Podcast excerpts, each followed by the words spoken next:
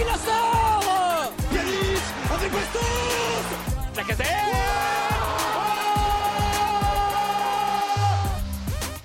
Salut à tous les gones et bienvenue dans ce nouveau podcast du Gone Olympique, podcast heureux, podcast joyeux. L'Olympique lyonnais est en demi-finale de Coupe de France, mesdames et messieurs, après une victoire au penalty face au Racing Club de Strasbourg, un match dont on va débriefer les faits et les méfaits strasbourgeois notamment avec Kylian. Comment vas-tu Kylian? Salut Romain, salut tout le monde. Euh, bah écoute, euh, ça va évidemment après une qualif en, en demi-finale de, de Coupe de France, mais euh, qu'elle fut compliquée et j'ai eu vraiment très très peur et je me souviens, j'ai mis des messages off sur, sur le groupe pendant le match où j'ai dit une ou deux fois, putain ça sent le scénario, on va se faire avoir à la fin. J'ai eu quand même assez peur, mais content qu'on qu'on ait la qualif au bout quand même. Ça faisait, ça faisait un peu flipper, ouais, j'avoue. Moi qui regardais le match en différé, euh, j'essayais de pas regarder les messages pour pas me faire spoiler, mais plus le match avançait, plus je me disais, ah, sur la conversation, ça doit, ça doit stresser, là. Heureusement que je vois pas ces messages, moi je sais pas encore ce qui se passe, je suis encore naïf avec mes 45-50 minutes de retard. Mais euh, non, franchement, un match assez, euh, assez compliqué euh, dans plein d'aspects, mais euh, avant de parler de ces aspects, euh, on va vous présenter nos joueurs clés dans un premier temps. Et euh, donc on va vous expliquer un petit peu pourquoi avec Kylian, euh, on a un joueur clé chacun, et on va euh, ensuite débriefer euh, autour de ces joueurs clés, de ce qui a été, ce qui n'a pas été, euh, on va dire dans la, continuité de ça sur toute la durée du match. Kylian, je te laisse l'honneur. Qui est ton joueur clé côté Olympique lyonnais après cette victoire face à Strasbourg? Eh bien, merci Romain. Alors mon joueur clé, c'est Lucas Perry. Pour une raison, somme toute, assez évidente, hein, qui euh, n'échappera à personne.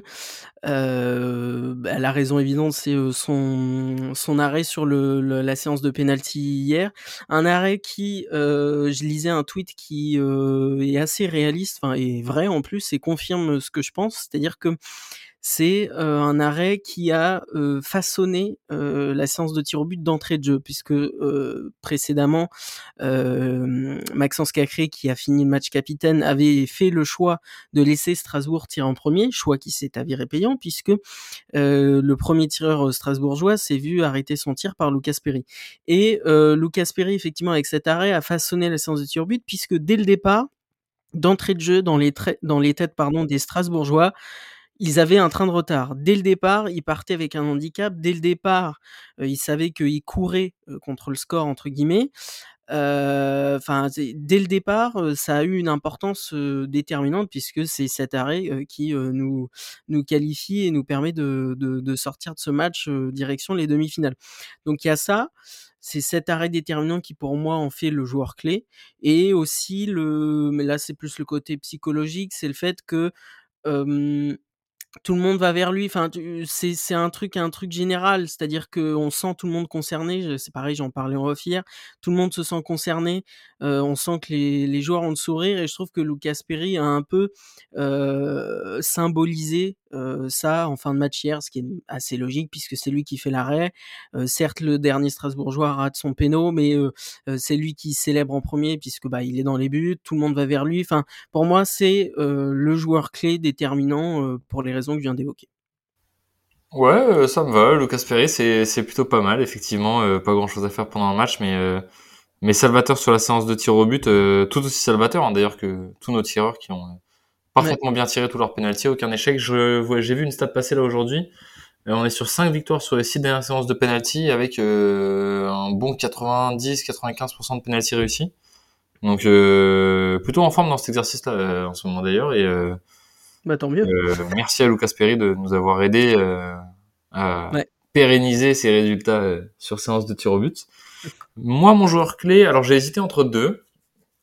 Euh, on va se focaliser sur le couloir gauche. J'ai hésité entre Tagliafico et Benrama. Euh, je vais mettre Tagliafico pour des raisons, euh, on va dire, qui sont plus de l'ordre du fond euh, de jeu plus que vraiment de l'homme du match. Parce que pour moi, l'homme du match, c'est Benrama ou éventuellement Cacré.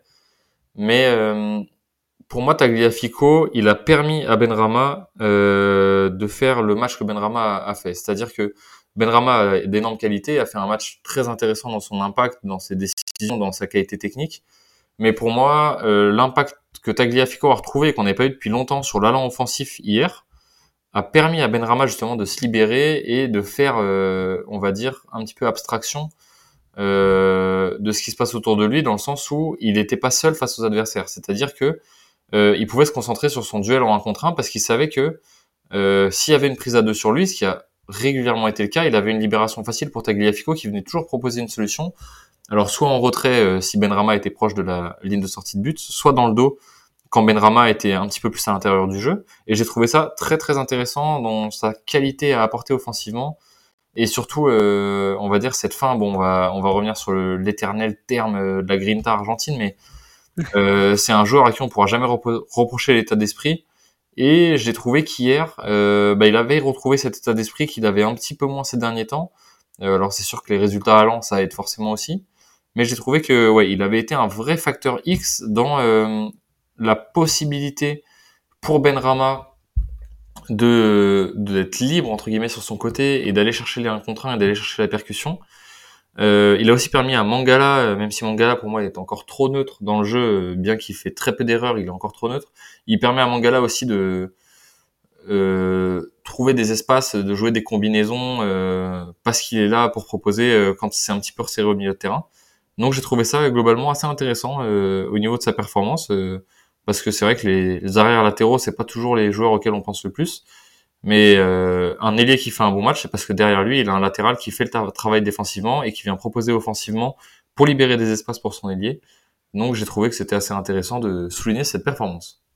Bah, je suis totalement d'accord, d'autant qu'on dit souvent que, comme tu dis, il y a un bon, latéral derrière un bon ailier. De toute façon, c'est une affaire de complémentarité, mais ça me rappelle une action euh, hier où justement je, été assez surpris du nombre de fois où euh, Tagliafico est monté, très positivement, hein, surpris positivement, euh, et euh, notamment une action où en fait il se retrouve à monter euh, le décalage est fait sur lui, c'est plutôt en fin de match hein, d'ailleurs. Le décalage est fait sur lui, il fait un bon centre, la balle passe devant euh, un peu tout le monde la surface et elle retombe sur Benrama qui cette fois-ci se retrouve côté droit, mais on, voit comme que hum, il y a un lien de causalité. Et donc Benrama euh, réceptionne bien la balle, fait un crochet, euh, ça peut quasiment faire but, mais bon, il y a un pied strasbourgeois qui qui arrête sa frappe. Mais tout ça pour dire que effectivement cette action que, que je précise là euh, cristallise un peu euh, l'analyse que tu as faite que bah, Tagliafico montant, ça libère aussi euh, Benrama dans d'autres zones de jeu plus centrales du, bah, du jeu lyonnais. Quoi. On a retrouvé le Nicolas Tagliafico après avoir connu pendant des mois le Nicolai Tagliatel et ça fait plaisir. On va pas se mentir, heureusement qu'il était là, on va dire hier parce qu'il a, il a permis à, Benrama de se libérer. Si on va un petit peu sur les autres points importants du match, donc voilà nos, nos deux joueurs clés, Perry et, et Tagliafico, d'autres joueurs ont été euh, très bons, notamment euh, Benrama, qu'on vient de le dire un petit peu, et euh, mm. Maxence Cacré qui est à l'image des dernières semaines toujours aussi en forme et avec de moins en moins de déchets techniques, je trouve. Petit joueur en méforme, j'ai trouvé hier. Alors c'est pas trop ce que j'ai vu passer sur les réseaux. Euh, j'ai trouvé que Nemanja Matic avait probablement fait son moins bon match depuis qu'il est arrivé à Lyon.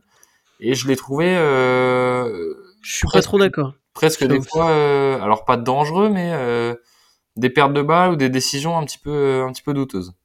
Alors, qu'il ait été un peu moins flamboyant que sur les matchs précédents, je suis d'accord. Mais de là à dire que c'est son plus mauvais match depuis qu'il est chez nous, je suis pas sur cette ligne-là, je t'avoue. Mais il y a effectivement une ou deux actions, notamment une action en fin de match où il m'a fait un peu flipper, où il est dans la moitié de terrain strasbourgeoise, il a la balle et il a l'impression qu'il panique un peu.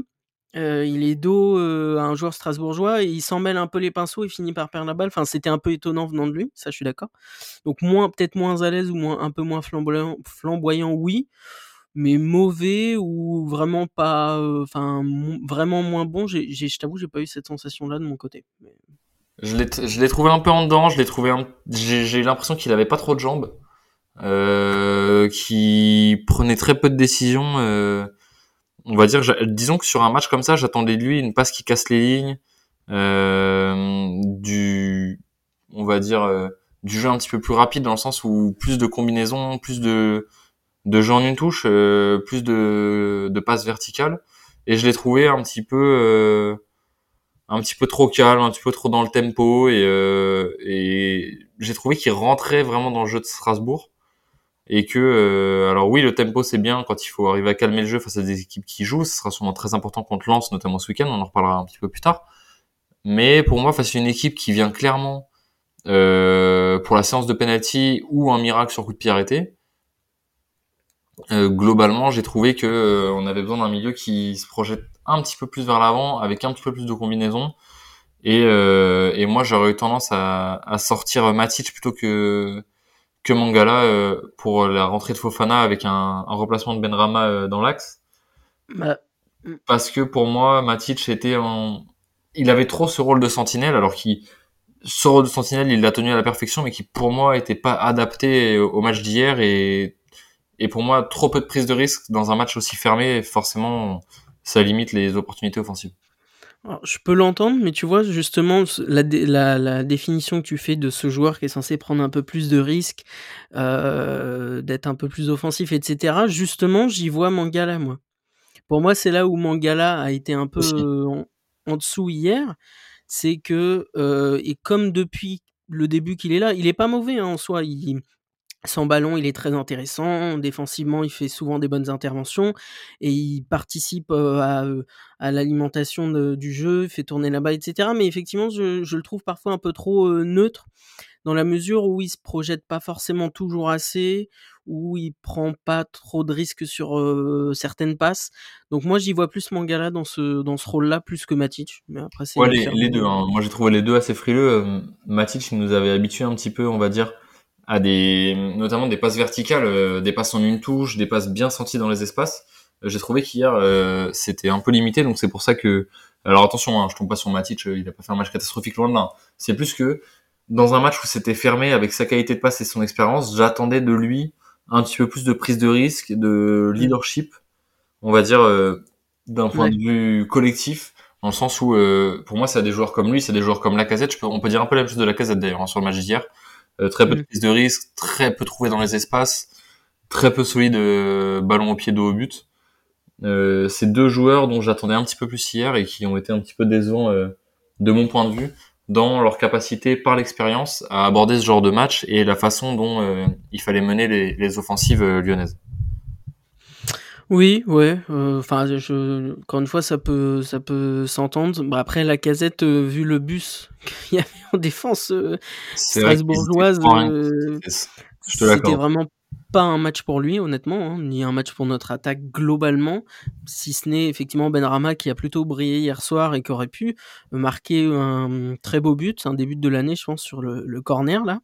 Ouais, ouais, vraiment plan. Hein. Gardien ouais, strasbourgeois aux fraises. C'est clair, et d'autant qu'elle touche le poteau, mais elle revient sur un Strasbourgeois qui aurait très bien pu faire un CSC. Bon, il a de la chance, ça, ça repart en corner.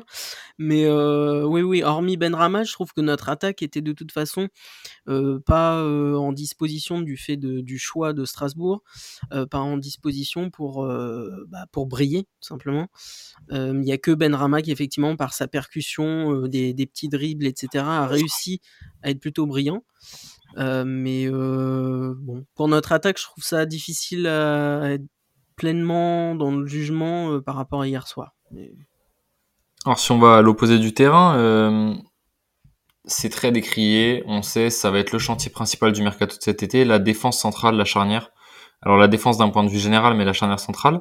Qu'est-ce que tu as pensé de la charnière hier? Moi j'ai été relativement et agréablement surpris par leur capacité à venir serrer euh, les attaquants strasbourgeois sur les remontées de balles rapides. Euh, très peu de défense en reculant, notamment beaucoup de défense en avançant, et euh, on va dire une anticipation de défense sur le joueur assez intéressante.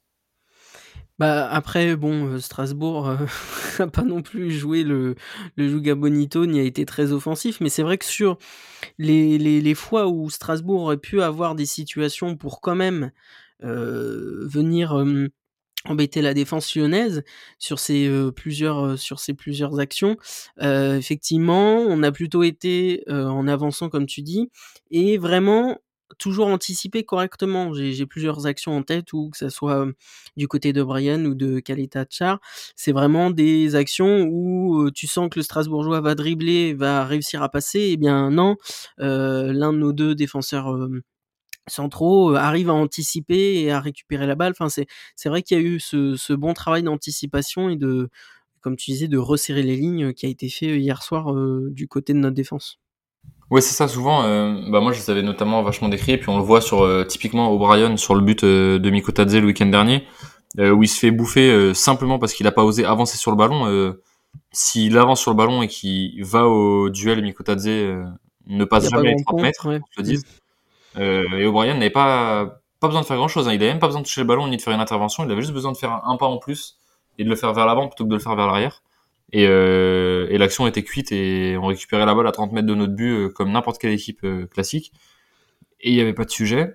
Maintenant, j'ai trouvé enfin une défense qui avance. Alors, le plan de jeu Strasbourg a forcément aidé à ça parce qu'on l'a dit. bah oui.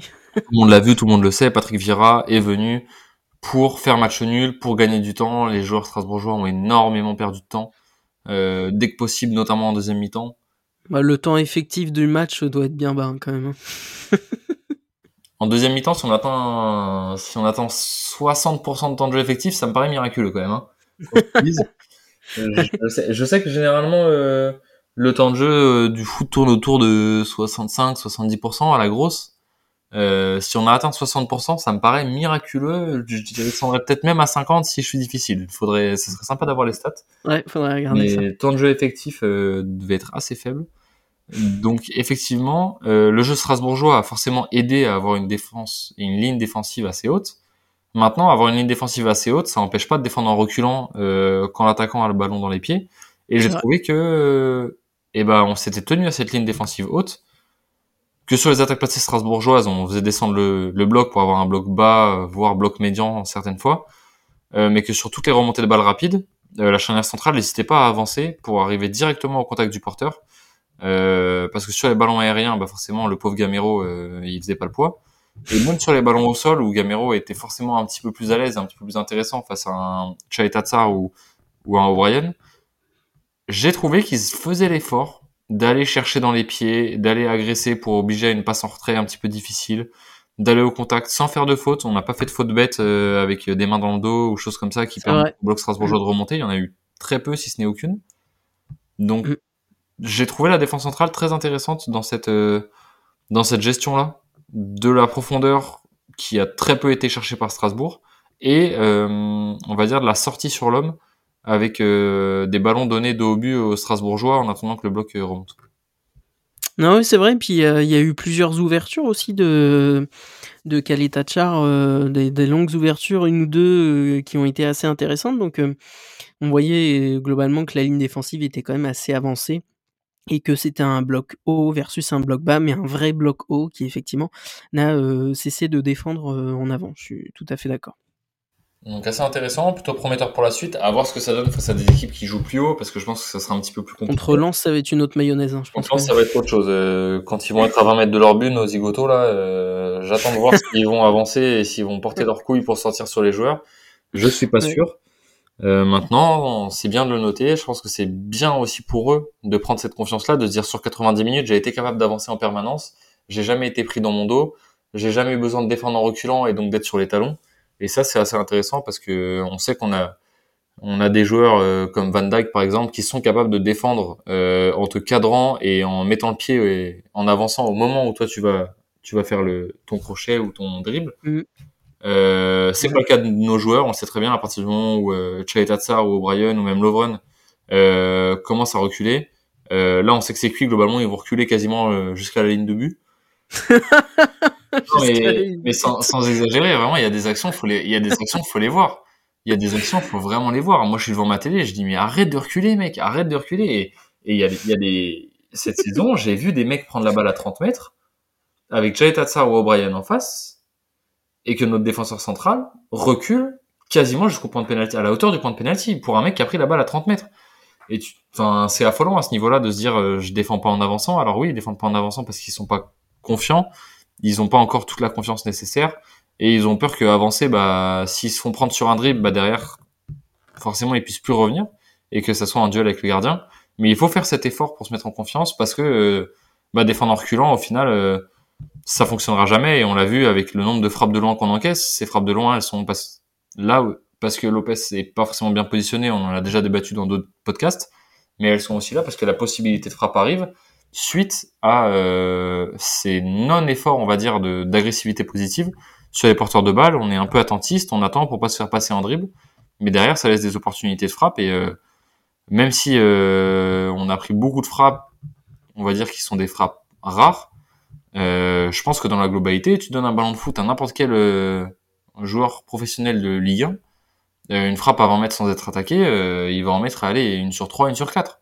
Et prendre une frappe sur 3, une frappe sur 4 en pourcentage à l'extérieur de la surface dans un match, bah, c'est vite dangereux quoi, parce que 4 frappes en dehors de la surface, il y en a pas que 4 par match, hein, il y en a facilement entre 8 et 20 en fonction des équipes.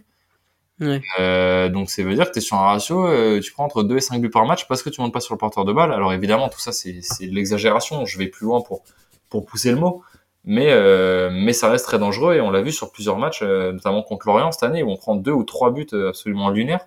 Euh, des bangers en plus. de la surface, sur des très belles frappes, mais qui sont au final des très belles frappes qu'on n'a pas l'habitude de voir, mais qui sont, on va dire, sans opposition, des frappes classiques pour des joueurs de la qualité de joueurs de première division au final. Euh, une Mm. frappe euh, en trottinant, donc euh, en étant à peine en mouvement, euh, de l'extérieur de la surface, avec un gardien qui est un peu trop avancé et un défenseur qui monte pas, euh, c'est à la portée de n'importe quel joueur de première division, même de deuxième division. Donc, euh, je trouve que c'est à noter cette défense en avançant qui a vraiment fait du bien euh, à tout le bloc équipe. Ouais, absolument d'accord. Maintenant qu'on a débriefé cette victoire, on va vous rappeler quand même rapidement la suite des événements pour l'Olympique Lyonnais. Donc, à savoir que certains matchs, donc on enregistre euh, mercredi soir actuellement, euh, donc on n'a pas encore les résultats de la suite des matchs de Coupe de France. Euh, à l'heure où on enregistre ce soir, se joue Rouen-Valenciennes, mais on n'a pas encore le résultat forcément parce que ça n'a pas été joué. Demain soir se joue le match entre le Puy-en-Velay et Rennes. Et je crois que c'est le 13 mars, on a le match en retard entre euh, le PSG et Nice au Parc des Princes. Quels sont les adversaires potentiels que tu aimerais tirer en demi-finale de Coupe de France en partant du principe que si la logique de niveau, euh, c'est-à-dire de, classement en championnat pur, est suivie, les équipes euh, demi-finalistes seraient Lyon, Valenciennes, Rennes et Paris Saint-Germain. Euh, bah, le truc étant que on pourrait se dire, euh, bah, euh, Paris, euh, pour euh, se dire, bah, de toute façon, il faudra les jouer un jour ou l'autre, donc pourquoi pas les jouer en demi-finale et euh, essayer effectivement sur un match de créer l'exploit et de les sortir. Mais je j'ai quand même envie de plus penser comme ça en finale. C'est-à-dire en étant en finale, c'est le dernier match, heu, on met un all-in dessus, heu, on met toutes nos forces dans la bataille sur ce match-là, c'est le dernier, faut créer l'exploit contre Paris. Je préfère penser cette version-là en finale contre Paris. Donc, heu, après avoir dit ça, pour qu'il y ait quand même un peu de de challenge, j'aimerais bien, ouais, j'aimerais bien Rennes, par exemple. Valenciennes, ça serait la solution de facilité théoriquement. Euh, s'ils sont là, c'est qu'ils l'ont mérité. Mais euh, je, ouais, Rennes pour qu'il y ait un peu de challenge quand même, j'avoue. Ouais, pourquoi pas. Moi, j'aurais tendance à dire euh, que plus simplement que ça, au-delà d'une équipe tirée, il faut absolument qu'on la tire à domicile. Parce Oui, que je reste persuadé que le même match face à Nantes l'année dernière à domicile, alors avec le même scénario, hein, euh, je pense qu'à domicile on aurait mieux joué que ça, mais avec le même scénario de match un peu merdique, avec aucune occasion de chaque côté et juste un but qui arrive d'un peu nulle part euh, sur une action fantastique de Ludovic Blas, pardon, si je dis pas de bêtises, Ouais, ouais. je suis persuadé qu'avec le même scénario de match, c'est nous qui y passons. Euh, Est-ce qu'on va gagner la finale derrière contre Toulouse? Ça, je sais pas, c'est encore autre chose, mais je suis persuadé que euh, le match à domicile est une évidence dans le besoin. Euh, L'OL gagne tous ses matchs à domicile depuis quelques temps, le stade se remplit de plus en plus. Les joueurs ont confiance à la maison, même si on a vu qu'on est allé gagner à Metz. Euh, la confiance à l'extérieur est quand même loin d'être euh, acquise encore, loin de nos bases, même si euh, les supporters font l'effort de faire le déplacement, les parcages sont pleins quasiment tous les week-ends, ça c'est incroyable. Ouais, ça par contre c'est top, franchement. Globalement, il faut absolument qu'on reçoive. Moi, j'aurais même. Alors, il y a deux, il y a deux avis dans ma tête. J'aurais tendance à dire que c'est un peu du 50-50. Euh, il y a 50% de moi qui me disent, euh, il faut qu'on tire euh, le gagnant de Rouen-Valenciennes. Mhm. Parce que, alors oui, c'est la solution de facilité, bien que ce soit jamais gagné. Oui. On va pas se mentir. Euh, ça risque d'être un match comme contre Strasbourg, avec quand même plus de potentielles occasions de but. Euh, pour moi, c'est un match sur lequel tu dois passer à la maison ou à l'extérieur. Et à la maison, euh, tu dois passer 3-4-0 et, et on n'en parle plus quoi. Derrière, euh, mon deuxième choix, euh, quasiment à, à, la même, même pourcentage de souhait, c'est tirer le Paris Saint-Germain à la maison. Alors attention, mm. tirage du Paris Saint-Germain est vraiment combiné à un tirage à domicile. Euh, ouais. Moi, si on va jouer le PSG au parc, on prend une branlée, qu'on se le dise. Euh, pourquoi le Paris Saint-Germain à la maison? Parce que je préfère jouer le Paris Saint-Germain à la maison en demi-finale que le Paris Saint-Germain sur terrain neutre en finale.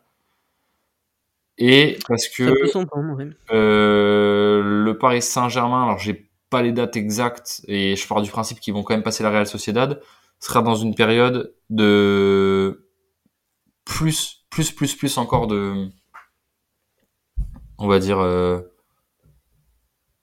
stress, enfin c'est peut-être pas stress, mais peut-être de fatigue, de pression, parce que. Bah, c'est sûr que s'ils sont encore en Coupe d'Europe au même moment, oui, c'est pas. Les huitièmes de finale, on sait, avec les oppositions qu'il y a cette année en quart de finale, en huitième de finale, le quart de finale sera hyper relevé. Euh, mm. Ça sera face à une très belle équipe, forcément. Euh, donc la pression avec toutes les années qui passent, la dernière saison d'Mbappé, la pression va être énorme sur les matchs de Ligue des Champions. Alors évidemment, ils vont pas brader la Coupe de France parce qu'une demi-finale de Coupe de France, ça reste un trophée. Et on sait que le Paris Saint-Germain a pas tendance à brader les Coupes de France sur les dix dernières années. je sais pas combien ils en ont pris, mais au moins 7 si c'est pas 8. Donc, ils sont pas du tout du style à brader cette coupe, loin de là. Mais, en termes de calendrier, en termes d'ambiance, en termes de fatigue dans les têtes, en termes de fatigue dans les jambes, je pense que euh, si on part du principe que euh, les deux meilleures équipes restantes en liste sont Lyon et le PSG ou Rennes, mais on va partir du principe que comme on est très objectif, c'est Lyon qui va aller en finale. si pour aller en finale, il faut passer par le PSG, parce que le PSG est très loin au-dessus de toutes les équipes de la Coupe, Lyon compris, j'aurais tendance à préférer les tirer en demi-finale, à condition qu'on les tire à domicile, je répète, hmm. en finale. Bah, ça rejoint un peu ce que je disais tout à l'heure, c'est qu'on peut penser de la manière en disant, bah, on joue le PSG dès maintenant, comme ça c'est fait, on se donne toutes les chances après de d'éventuellement au final jouer un, moins gros. Mais je sais pas, je j'ai un peu cette envie, je t'avoue, de de grosses finales, grosses affiches, dans la avec la mentalité, comme je disais tout à l'heure, en se disant, «Putain, c'est le dernier match, on est à un match de la coupe, on met toutes nos forces dans la bataille plus que jamais». Enfin, j'ai un peu ce truc-là. Puis, finale, certes, sur, terrain neutre, mais avec une autre ambiance, une autre saveur, un stade plein et cetera. Enfin, je Ouais, je je le vois plus sur la finale, dans mon esprit, dans ma volonté, mais ce que tu dis, ça peut s'entendre de toute façon, hein, mais Moi, j'ai un j'ai un petit sujet aussi très personnel, c'est que c'est très probable que je puisse pas voir la finale. Euh, déjà que je puisse pas aller au stade, ça c'est sûr, et que je puisse pas la voir en plus parce que je serai à Barcelone pour faire la fête pour un tournoi de vie de garçon de mon meilleur ami. Oh là là c'est très pouvez pas choisir une autre date sans déconner. On est on est plusieurs supporters ultra de l'OL dans le groupe, pas tous. Euh, donc c'est pas impossible dans le fond euh, qu'on mette le match euh, avant de sortir euh, autour de quelques verres, c'est pas impossible, mais c'est sûr que je peux pas faire le déplacement au stade. Donc je t'avoue qu'il y a un petit fond de si on ouais. parie en demi-finale et qu'on tire Valenciennes en finale, je serais pas foncièrement frustré quoi. Dans le fond, la belle finale, je t'avoue que c'est pas ce qui me dérangera le plus.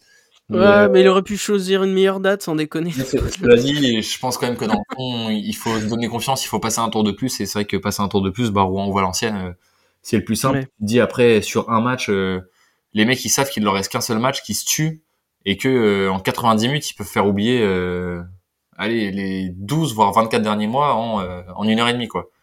Bah, c'est ça le truc, c'est c'est pour cette c'est cette logique-là que j'ai en me disant finale contre Paris, c'est le dernier match, genre la dernière étape, la dernière marche, le dernier truc. Donc euh, ouais, ça, ça va un peu dans ce sens-là aussi. Donc voilà, on va on va espérer ça. On parle rapidement euh, du match de, de Lens de ce week-end avant de se laisser. Euh, on va on va en parler rapidement. Qu'est-ce que t'attends toi de de l'OL sur un match à domicile? Alors on enchaîne les matchs à la maison ces derniers temps. C'est bien mmh, pour la confiance. Mal. Ouais. Qu'est-ce que tu attends du match, euh, du match contre nos amis, euh, nos amis du Nord euh, Une victoire évidemment. Il faut continuer sur, sur cette lancée. Hum, victoire, oui, je le souhaite, mais ils sont cinquième ou sixième là en ce moment. Je me souviens plus. Je vais te dire ça. Je vais te dire ça en même temps. je vais voir ça en live. Je sais qu'ils sont en haut du classement évidemment, mais je sais plus si c'est 5 ou 6. Ils sont 6 sixième à un point de Rennes qui est septième et à deux points de Lille qui est cinquième. OK.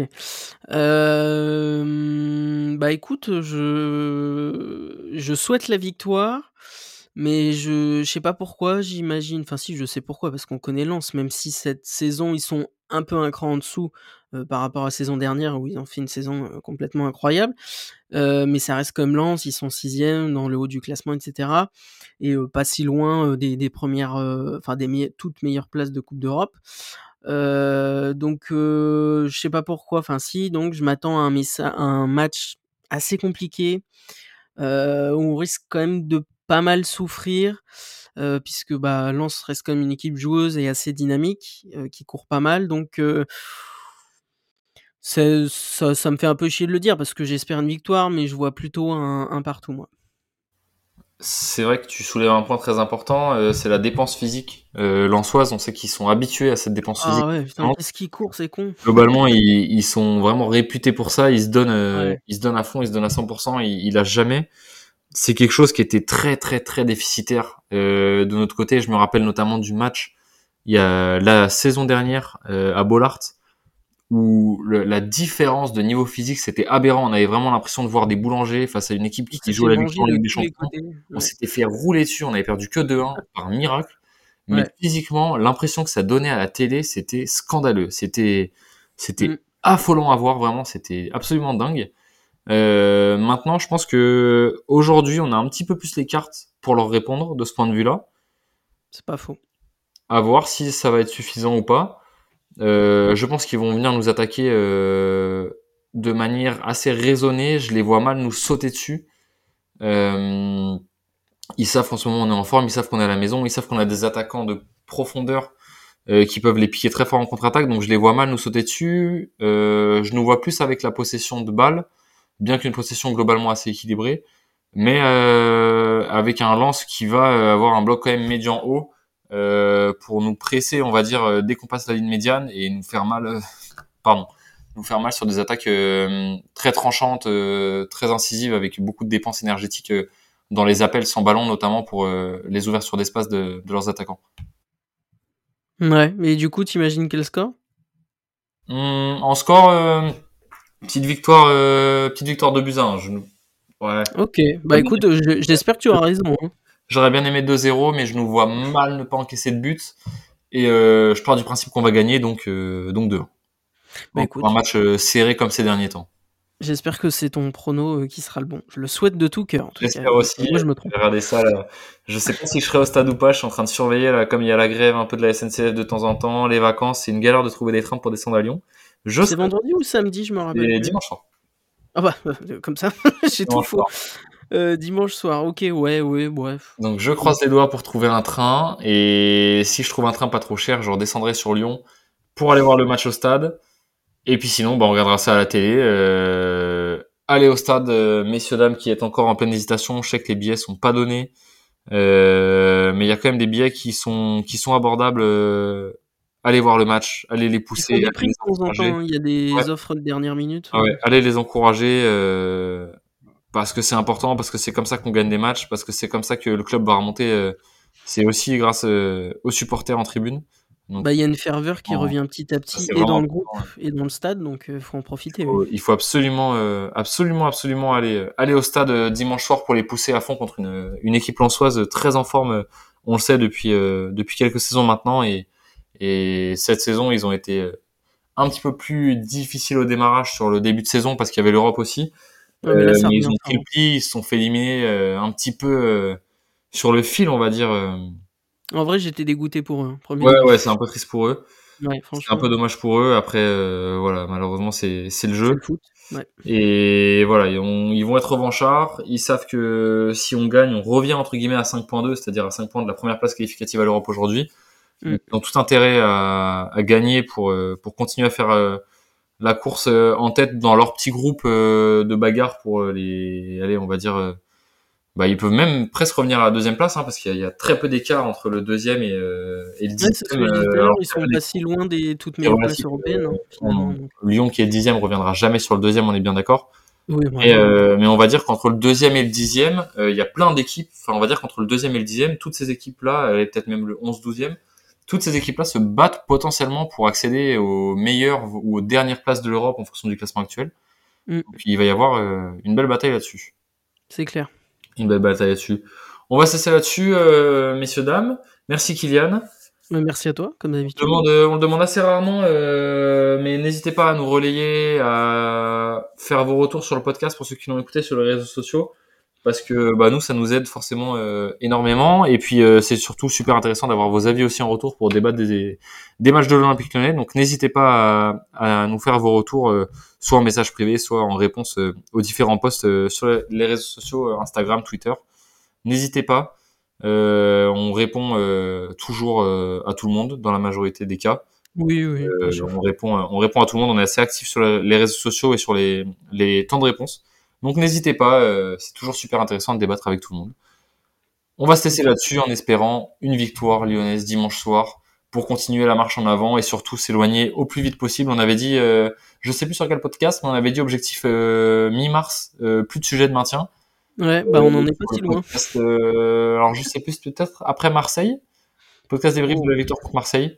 Euh, Peut-être, mais on en est plus si loin. hein. Encore une ou deux victoires et on est pas mal, je pense. ça, on leur fait confiance. Euh, L'objectif c'était avant la trêve. Ouais. Il vous reste euh, un peu moins d'un mois, messieurs. À vous de faire le boulot et pour être tranquille et euh, sans forcément aller viser les places européennes par le championnat, être tranquille et pouvoir vous concentrer sur les deux matchs de Coupe de France qui vous restent euh, début avril et en fin de saison, car évidemment l'Olympique Lyonnais ira en finale. Messieurs dames, Absolument. Allez l'OL. nous avoir écoutés. On se retrouve la semaine prochaine, qui en réalité est dans pas si longtemps que ça. Euh, Ouais, ça passe vite. une semaine prochaine pour le débrief du match contre Lens. Merci à tous. C'était Romain et Kylian du Gol Olympique. Ciao. Ciao. C'est moi qui dis merci à vous tous parce que c'était magnifique.